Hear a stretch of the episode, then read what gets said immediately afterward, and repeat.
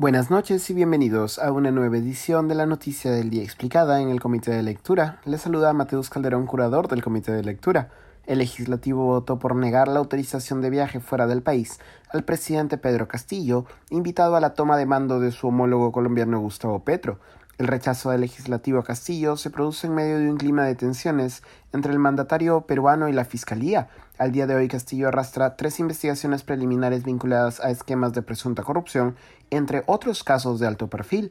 La última de estas investigaciones se refiere al caso de ascensos militares irregulares, por el que precisamente hoy el mandatario se presentó en la sede del Ministerio Público, donde había sido citado a declarar por la fiscal de la Nación Patricia Benavides.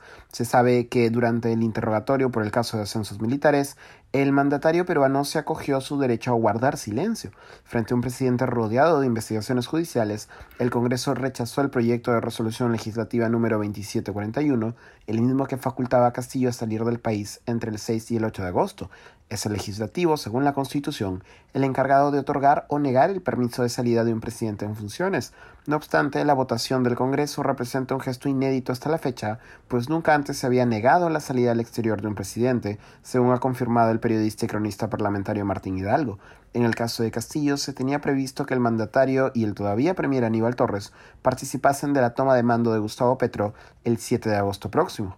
Fueron 67 votos en contra, 5 abstenciones y 42 votos a favor de la salida del país de Castillo.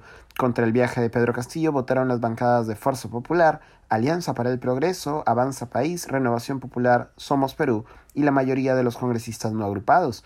A favor del viaje de Castillo votaron las bancadas de Perú Libre, Bloque Magisterial, Perú Democrático, Cambio Democrático y Perú Bicentenario.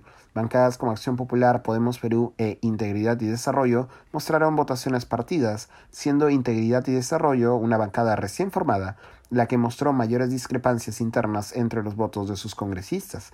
Aunque Pedro Castillo no se ha pronunciado hasta el momento, sí lo ha hecho Alejandro Salas, ministro de Cultura y uno de los principales escuderos del presidente. La historia de nuestro país tuvo un solo presidente que viajó y renunció por fax, tuvo uno solo y ese no es ni será Pedro Castillo. Pese a las obstrucciones y las trabas, este gobierno sigue trabajando, fue lo que afirmó en su cuenta de Twitter. Esto ha sido todo por hoy. Volveremos mañana con más información. Se despide Mateus Calderón.